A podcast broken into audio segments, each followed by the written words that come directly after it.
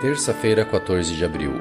Jesus e todas as Escrituras é o título da lição da Escola Sabatina.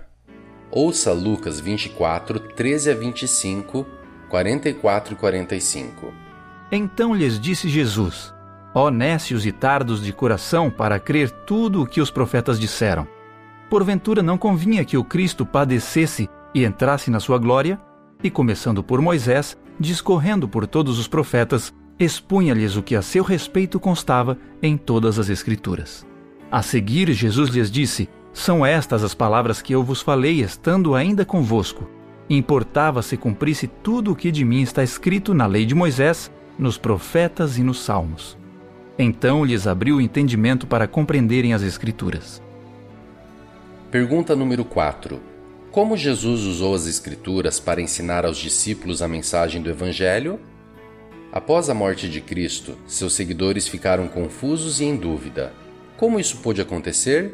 O que significava sua morte? De acordo com Lucas, Jesus apareceu a ele duas vezes, primeiramente a dois que estavam a caminho de Emaús e depois a outros. Em duas ocasiões diferentes, Jesus explicou como tudo havia se cumprido das profecias do Antigo Testamento, e começando por Moisés, discorrendo por todos os profetas, expunha-lhes o que a seu respeito constava em todas as Escrituras. Lucas 24, 27.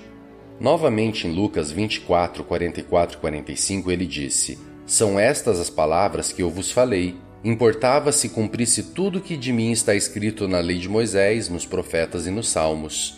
Jesus então lhes abriu o entendimento para compreenderem as Escrituras. Observe a referência específica em Lucas 24, 27 a todas as Escrituras.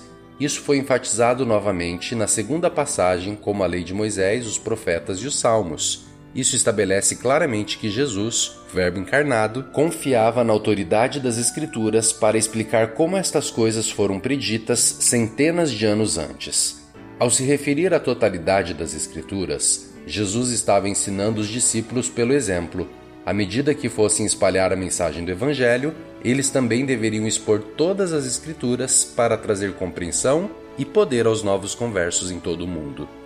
Em Mateus 28, 18 a 20, Jesus disse aos seus discípulos naquela ocasião, e para nós hoje, que toda autoridade lhe foi dada no céu e na terra, mas essa autoridade permaneceria fundamentada em seu Pai e em toda a divindade, Pois ele lhes disse: Ide, portanto, fazei discípulos de todas as nações, batizando-os em nome do Pai, do Filho e do Espírito Santo.